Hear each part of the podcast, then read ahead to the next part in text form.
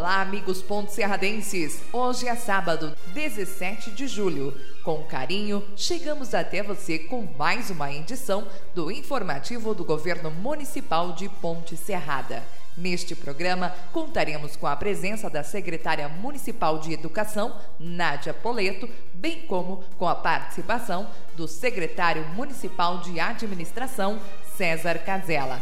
Sejam bem-vindos Sejam bem-vindos em nosso programa. Começa agora mais uma edição do informativo do Governo Municipal de Ponte Serrada.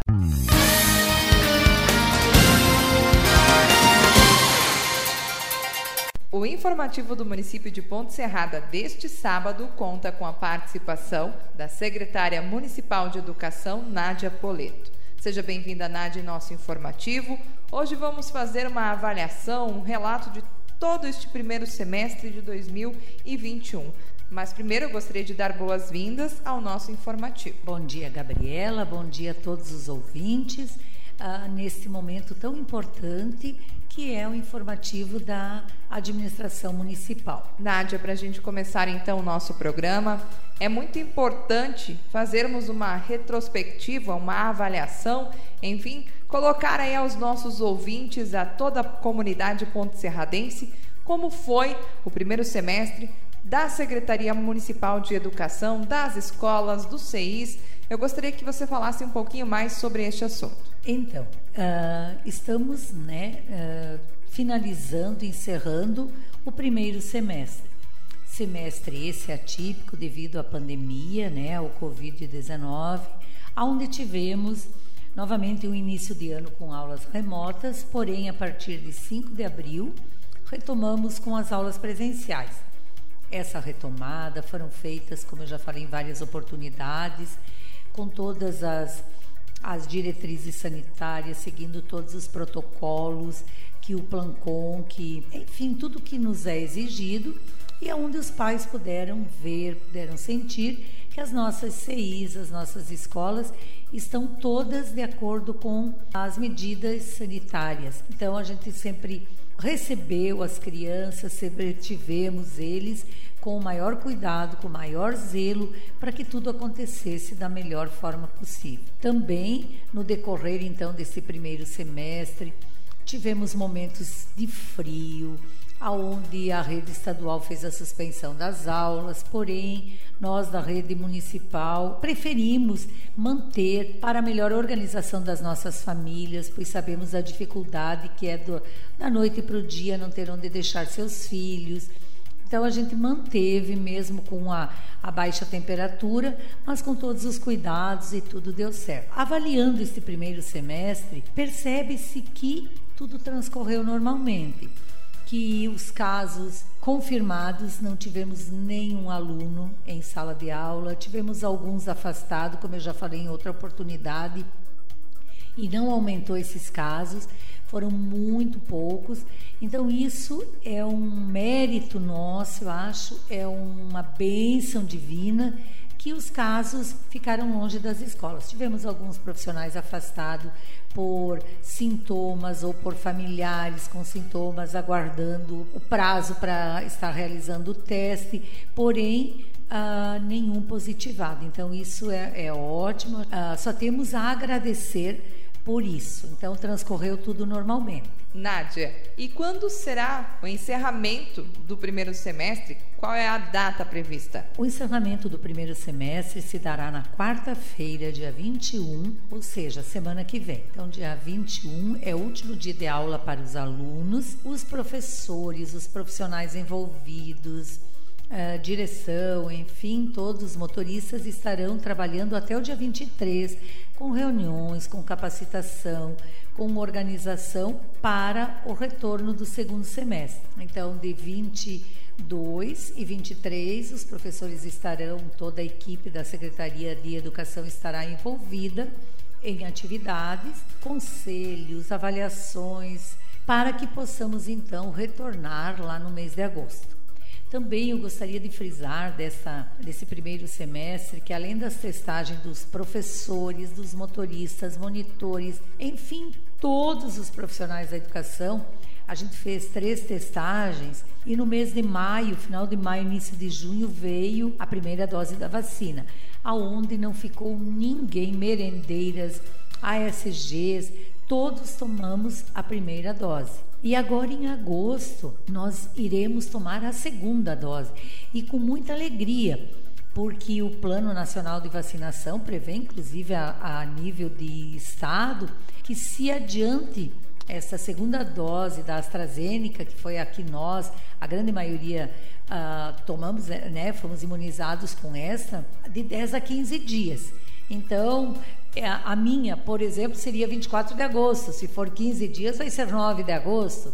Se for 10 dias, vai ser 14 de agosto. Então, anteciparemos. Muito bom essa tranquilidade de saber que iniciaremos dia 2 de agosto, segundo semestre, porém, dentro de poucos dias, todos os profissionais envolvidos na educação do município de Ponte Serrada, independente da rede estadual ou municipal, estaremos todos com a segunda dose uh, efetivada, graças a Deus. Além desta vacina dos professores, profissionais da educação, Nádia, os alunos também tiveram a oportunidade, dentro do período de aula, período em que estavam dentro da sala de aula, realizarem a testagem é, para o Covid-19, né? Isso, Gabriela. Também foi uma ação é, em parceria com a Secretaria de, de Saúde e com o total apoio da administração municipal, a gente realizou duas testagens. Nessa segunda, com alunos de 12 a 17 anos. Na primeira, tivemos em torno de 200 alunos testados, o qual um positivou, né? E que era da escola Dom Vital. Imediatamente a direção isolou na sala de isolamento, como prevê o Plancom, comunicou à família e tomou todas as medidas que estão na, dentro das diretrizes. E nessa segunda testagem foram quase 300 alunos, foram bem mais e nenhum positivado. Então, uma ação assim excelente. Um, os dados nos mostram que eles estão seguros na sala de aula, que as escolas são seguras e que os pais podem sentir-se seguros em confiar os seus filhos a nós. E também na primeira semana de agosto, na volta do segundo semestre, novamente nós faremos a testagem de todos esses alunos de 12 a 17 anos. Já está programado, provavelmente para quarta-feira, dia 4 de agosto. Mas a gente avisa os alunos no dia 2, para as famílias estarem cientes, que faremos novamente essa testagem por quê? Porque ficamos mais tranquilos. Testando-os, a gente sabe que está tudo tranquilo, que nenhuma criança está apresentando sintoma ou está positivado. A gente segue tranquilamente o decorrer deste ano letivo, que eu espero que de hora em diante vá voltando à sua normalidade. Seguimos o informativo hoje, recebendo em nosso programa a secretária municipal de Educação. Já falamos sobre a avaliação do primeiro semestre, testagem dos alunos, vacinação, testagem dos professores. E agora vamos falar então sobre o recesso escolar, Nádia, que vai de 22 a 30 de julho, é isso? Isso então, Gabriela. Recesso escolar, os professores, como eu disse já de antemão, 22 e 23 estarão trabalhando, né, com toda a nossa equipe e depois eles terão o descanso merecido, uma semaninha só, mas já vai dar para eles recarregarem as energias, recuperar o fôlego, descansar um pouquinho, para no dia 2 de agosto voltarmos com todo o gás, com todo o carinho, com toda a disposição, com toda a receptividade que os nossos alunos, que as nossas crianças, nossos jovens merecem nas salas de aula. Porque a educação é um ato de amor. Então, se você não fizer com amor, ela não tem sentido nenhum.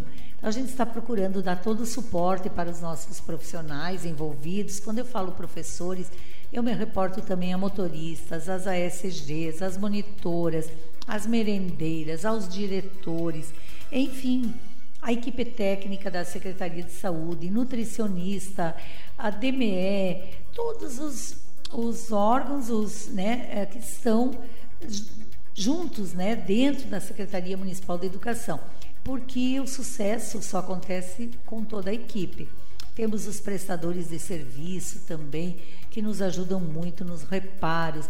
Nessa semana a gente está intensamente organizando uh, pequenos reparos que né, estão danificados, que precisam de melhorias, para que eles retornem com tudo bem direitinho, proporcionando a eles o maior uh, prazer, a maior comodidade e a maior segurança, principalmente. Nádia, a gente sempre é, chega nessa época de férias, mas sabemos que tem o retorno até a sala de aula. E nesse retorno, muitas famílias vêm querendo saber se pode ser matriculado no segundo semestre. Já existe possibilidade das mães que não matricularam no primeiro semestre estarem fazendo a matrícula no segundo semestre? Como é que está funcionando? Então, Gabriela, importante essa sua colocação sobre matrículas novas. As escolas estão, sim, como já foi anunciado, efetuando novas matrículas. Uh, nós pedimos para que os pais venham até as, as CIs, as escolas, matricular seus filhos. Uh, eles têm que estar na escola. Eu digo que a pandemia não revoga o direito à educação. E sabemos que para que eles aprendam, para que eles tenham o essencial, o básico, eles têm que estar na sala de aula. A educação remota, ela está sendo feita, porém não atinge os objetivos ou que se pretende alcançar, não se repassa os conhecimentos numa totalidade. Então a gente pede para os pais que ainda não matricularam que venham fazer com seus filhos. E também é importante frisar, Gabriela, com relação ao termo, quando os pais trabalhavam ali no início do ano, optavam pelo remoto, né, que seria 100% em casa, e pelo híbrido, que era tempo escola, tempo casa. Então, agora é o momento da troca de termo. Se os pais quiserem trocar esse termo para que os seus filhos saiam do remoto e venham para o híbrido, que o façam no dia de hoje, no dia de amanhã, toda semana que vem, para que a gente possa se organizar para o retorno. Mas é muito, mas é muito importante, pais, os vossos filhos, as nossas crianças, os nossos adolescentes, os nossos jovens têm que estar na escola. A escola é segura, a escola é mais segura a eles do que às vezes muitos lugares que eles brincam, que eles frequentam. Eles seguem todo o regramento. Ah, quando a gente passa pelas CIs, até o berçário, você entra na sala, pede licença, alguns já dão a mãozinha, porque eles sabem que toda pessoa que entrar tem que passar álcool, quando eles chegam, passam.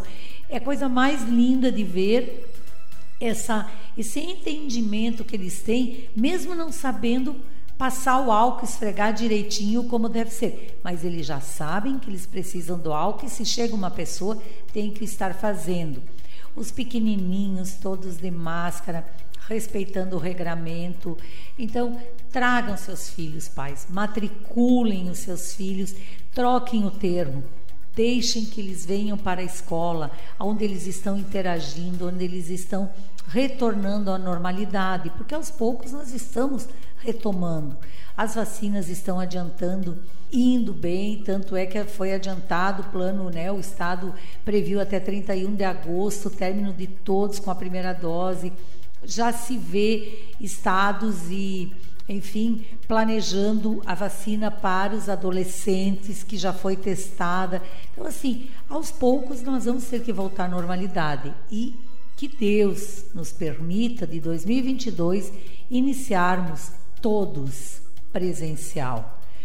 Todos os alunos 100% presencial, sem mais remoto, sem mais híbrido, porque eles precisam disso. A escola é um espaço de conhecimento, é um espaço de interação, de troca de saberes, e isso é muito importante para a formação, para o caráter, para eles se tornarem os cidadãos de respeito, de bem e principalmente conhecimento. É somente a escola que pode dar esse conhecimento. Nádia, e a nossa avaliação que a gente realizou no início do nosso programa mostra perfeitamente o quanto a escola é segura, né? Testagens, uh, cuidados, todos os protocolos sendo seguidos. Mas a gente sabe o quanto ainda existem crianças que estão fora da escola. Recentemente, esta semana, então, foi iniciado o projeto Fora da Escola Não Pode. E eu gostaria é, de enfatizar mais uma vez este projeto que ganhou tremenda força em nosso município, mobilizando toda a equipe da Secretaria de Educação e toda a nossa população também. O projeto Fora da Escola Não Pode é um projeto onde o Instituto Rui Barbosa, junto com o Tribunal de Contas do Estado, uh, mandou ofícios para os secretários municipais de educação e os dirigentes, os prefeitos, sugerindo que se fizesse uma busca ativa. Então, no dia que, que eu ouvi o Bom Dia Santa Catarina, nesse mesmo dia o prefeito recebeu e nós, enquanto equipe da secretaria, começamos a planejar uma ação. Chamamos a nossa equipe multidisciplinar, composta pela assistente social Ivandra Bisato, pela psicóloga Pauline Lângaro e colocamos também juntos, que já era profissional da educação, uma pedagoga, Nádia Mariane Berté, e com essa equipe sonhamos este projeto. Projeto este, Fora da Escola Não Pode, porque mesmo que a escola esteja funcionando em outros formatos, mesmo que a nossa vida tenha sido desorganizada por causa da pandemia, porque a nossa vida se, desorganizou, os nossos planos foram por água abaixo, tivemos que nos reinventar. Ah, nada disso exime o compromisso que nós, ah, poderes públicos, políticas públicas, temos com a educação das nossas crianças e adolescentes e também não exime o dever dos pais de darem o direito das escolas para os seus filhos. Então, nesse momento, as famílias, a gente sabe que está havendo muita desigualdade no país devido a isso, e o rompimento do vínculo entre escola e família, uh, com isolamento social, se deu e foi bem grande essa ruptura. Então, por isso que eu digo que aos poucos a gente vai ter que indo voltar à normalidade. Essas dificuldades contribuíram muito para o abandono e a evasão escolar, porque hoje nós temos em nosso município isso dados, mais de 400 crianças de 0 a 3 anos fora da escola. Nós temos muitas crianças de 4 a 5 anos fora da escola. Quando eu digo fora da escola, é sem estar matriculada. Não é nem no é fora da escola. Por isso que a gente usou o título fora da escola não pode. Então, algumas já estavam fora antes da pandemia e depois foram vindo os nascimentos. Então, é necessário, foi necessário nós traçarmos um plano, um projeto para buscar, para intensificar as buscas. Então, reunimos, desenvolvemos esse projeto, fizemos o dia de adesivaço, o lançamento do projeto e estamos com a equipe multidisciplinar, com as agentes de saúde, os diretores das CIs e das escolas e suas equipes fazendo essa busca de casa em casa, por bairros, cada dia num bairro, onde o carro do som acompanha, e elas estão batendo nas casas, procurando esses alunos, buscando esses alunos e, e para trazer eles de volta para a escola, porque a educação é um direito de todos, mas é obrigação, eu volto a frisar, da família. A obrigatoriedade é 4 e 5 anos, Ok, pré-1 e pré-2, porém, berçário e maternal é essencial o desenvolvimento na vida da criança. É essencial desenvolver aquela habilidade, o, as habilidades naturais que ele vai desenvolver a cada fase, a cada ano, é dentro da escola que ele está desenvolvendo. E conversando com médicos para desenvolver esse projeto, o que mais está preocupando a área médica dentro da área infantil, da, da etapa infantil, é a questão fala. Porque essas crianças nasceram, cresceram ao meio de uma pandemia onde eles poucos saem de casa e quando vêm as pessoas, as pessoas estão de máscaras. E a criança, ela aprende a falar pelo, pela leitura labial. Porque quando o professor alfabetiza ou prepara para a alfabetização na educação infantil, ele faz o som, mas a criança lê os lábios, a forma do A, do Bá, e ele vai aprendendo a ler. Quando a gente diz para uma criança, mamãe, ele olha nos nossos lábios. Então a escola é fundamental. Então, preocupados com isso, intensificamos. E, e o nosso maior objetivo dessa busca é envolver a todos, envolver a toda a comunidade, a sociedade civil. Se souberem que tem uma criança que não foi para a escola, nos avisem. Faça uma visita para esse seu vizinho, esse seu conhecido, matricule seu filho, dê a ele esse direito. Mesmo que não seja obrigatório, o, o recenseamento, o censo escolar, tudo é feito de acordo com dados. E esses dados de mais de 400 crianças a gente tem da Secretaria Municipal de Saúde. Porque quando essas crianças nascem, vão para a vacina, a secretaria tem um controle e nós não temos, esses dados não estão batendo. Então, o trabalho em rede da assistência so social, da educação, da saúde, entre outros, conselho tutelar, CRAS, uh, é fundamental porque nós temos que assegurar o direito à educação dessas crianças. E eu volto a dizer, pais, mães, familiares, a pandemia não revoga o direito à educação. O lugar da criança é na escola. O lugar da criança é estar junto com outras crianças, não lhe sendo negado o direito tão maravilhoso, tão lindo que é o de ser educado. O futuro deles depende de nós nesse momento, depende de vocês, pais, porque nós sabemos que essa pandemia ela está dando um choque, ela vai dar um, um problema na educação que vai anos para a gente voltar. Então, cada um de nós tem que fazer a sua parte. Então, nós, Secretaria Municipal de Educação, total apoio do TIB, do Júlio, né, do nosso prefeito, do nosso vice, da administração, estamos intensamente buscando esses alunos que estão fora da escola. Matriculem, garantam esse direito.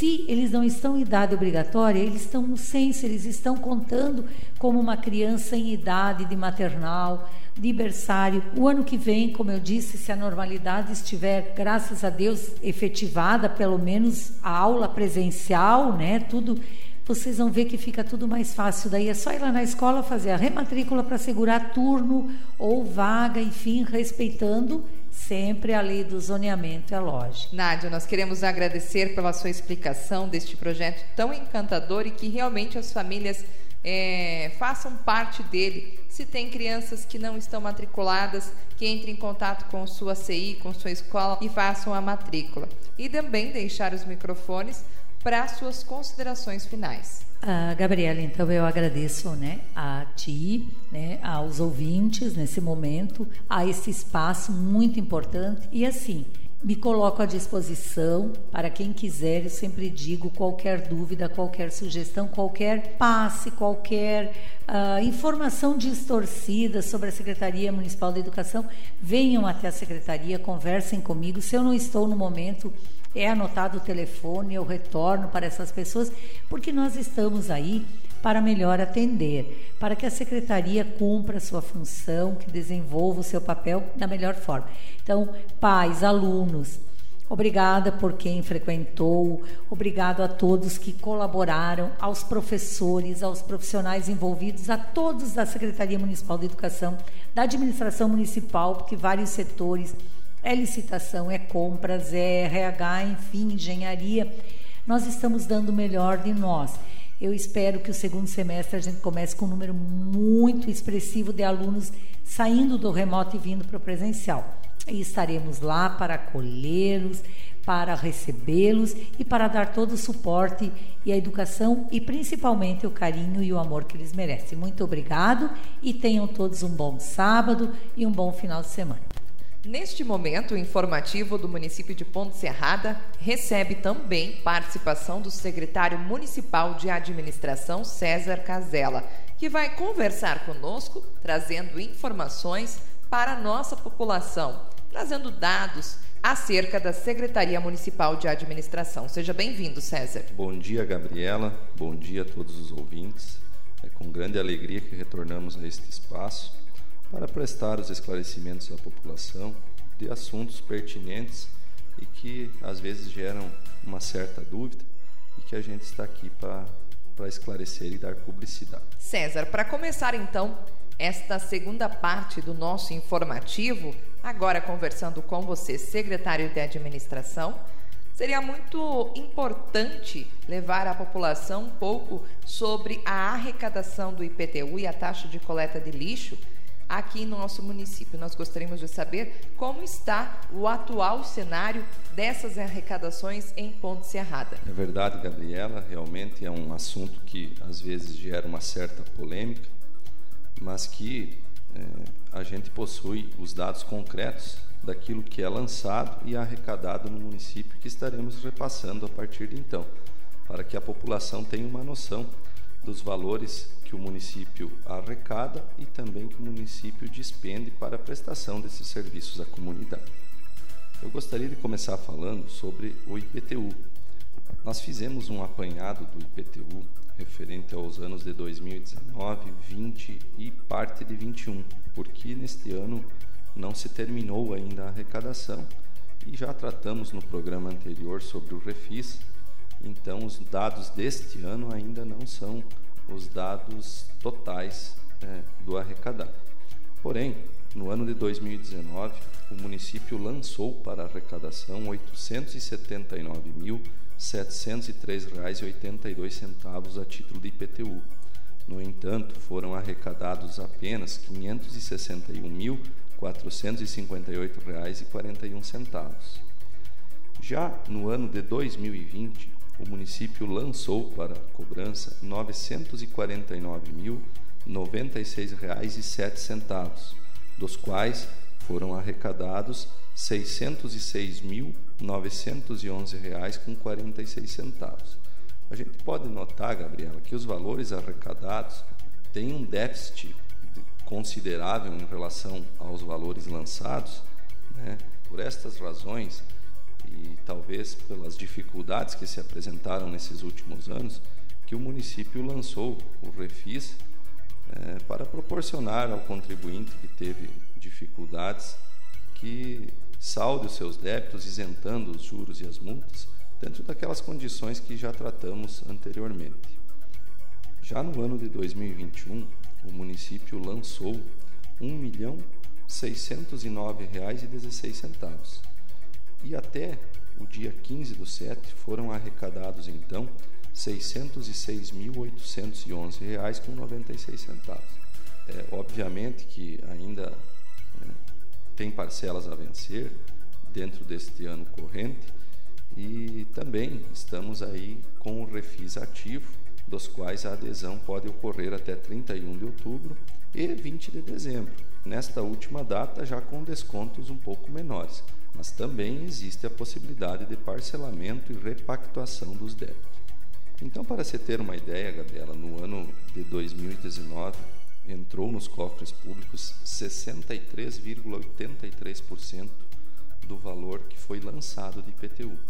E já no ano de 2020 entrou nos cofres públicos 63,95% do valor lançado. Então, é, diante desses fatos e por todas as dificuldades que todos os munícipes vêm sofrendo, que assola o Brasil e o mundo é, com a pandemia, a gente se sensibiliza, o município também procura de todas as formas é, beneficiar os contribuintes para que venham a saldar esses débitos e que melhorias sejam revertidas em favor da comunidade.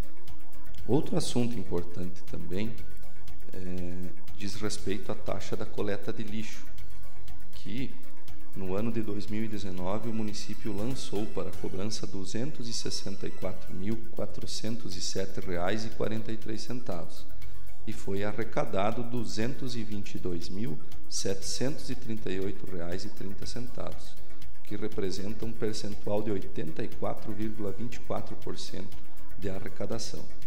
Já no ano de 2020, foi lançado então R$ 283.491,35 e arrecadado R$ 234.945,55, o que representa o percentual de 82,88% de arrecadação do valor lançado.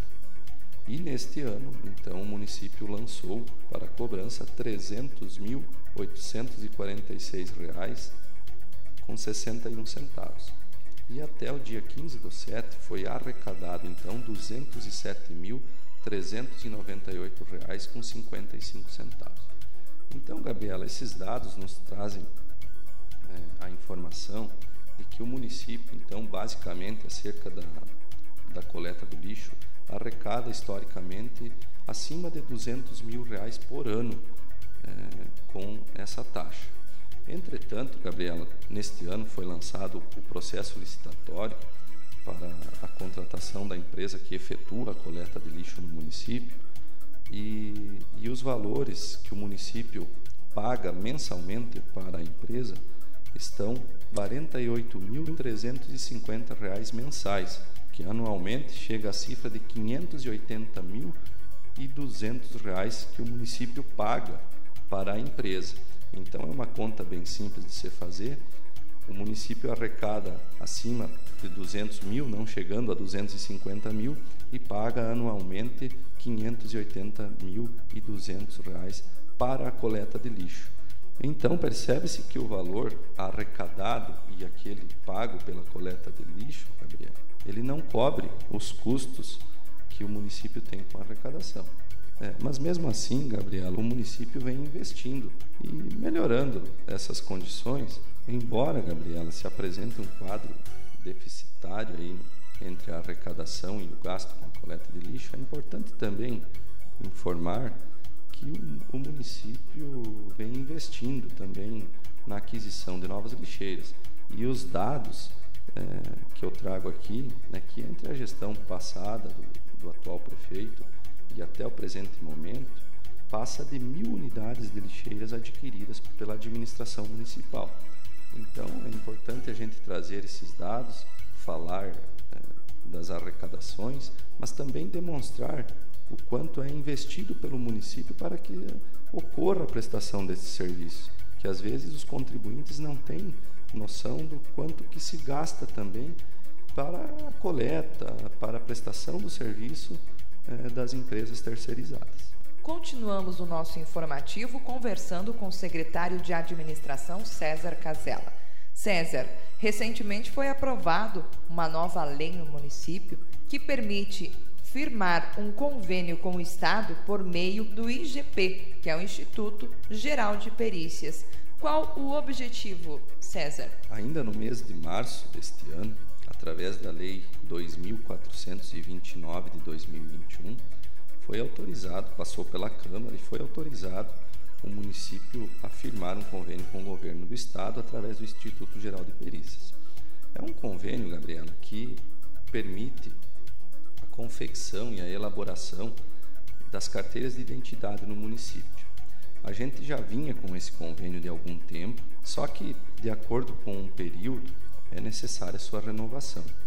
E é importante a gente falar desse tema porque, com esse novo convênio que estamos fazendo, que visa a continuidade da, da prestação desse serviço, o município está informatizando o sistema com a aquisição de novos equipamentos, equipamentos digitais para a coleta de impressão digital, a fotografia e cada vez mais as, os trabalhos e os serviços são informatizados o que reverte em celeridade da prestação do serviço.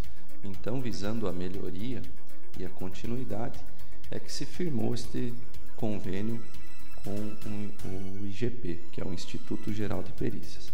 Também, Gabriela, é, no local onde são realizados esses serviços, funciona o Cine da nossa cidade. O local onde o pessoal procura para encaminhamento de seguro-desemprego mas também o objetivo principal do Cine é o cadastramento e o direcionamento das pessoas para as vagas de emprego. A gente vem verificando um cenário de melhoria e que muitas empresas vêm procurando nas diversas áreas as pessoas interessadas nos empregos. E pensando é, em dar uma nova dinâmica a esta prestação de serviço, para os próximos meses o município providenciará a mudança do local do Cine que vai atuar junto com o CRAS, que é o Centro de Referência de Assistência Social. Por quê? Porque no Centro de, de Referência de Assistência Social, muitas pessoas procuram o centro, prestam a informação de que não teriam vagas de emprego, estariam procurando emprego. E nada melhor do que estar junto ao centro de referência, o Cine, que estando lá, ele já poderá ser inserido no mercado de trabalho. Também muitas empresas às vezes deslocam os seus setores de RH junto às salas do centro de referência para o cadastramento das pessoas que tenham interesse nas vagas de emprego.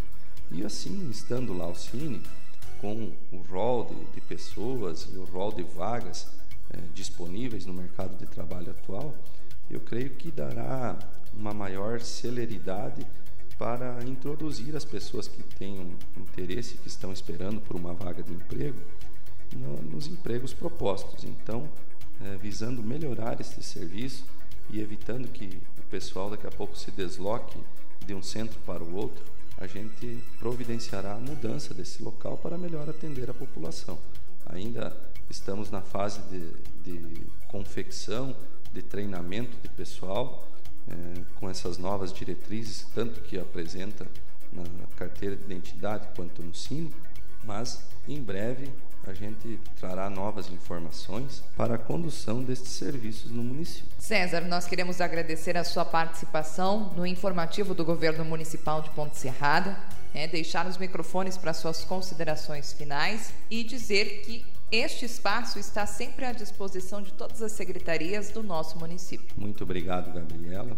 Eu também quero deixar aqui o meu, o meu agradecimento a todos os ouvintes que nos acompanharam neste informativo e desejar a todos um excelente final de semana e um bom início da próxima semana. Fiquem todos com Deus. Até logo.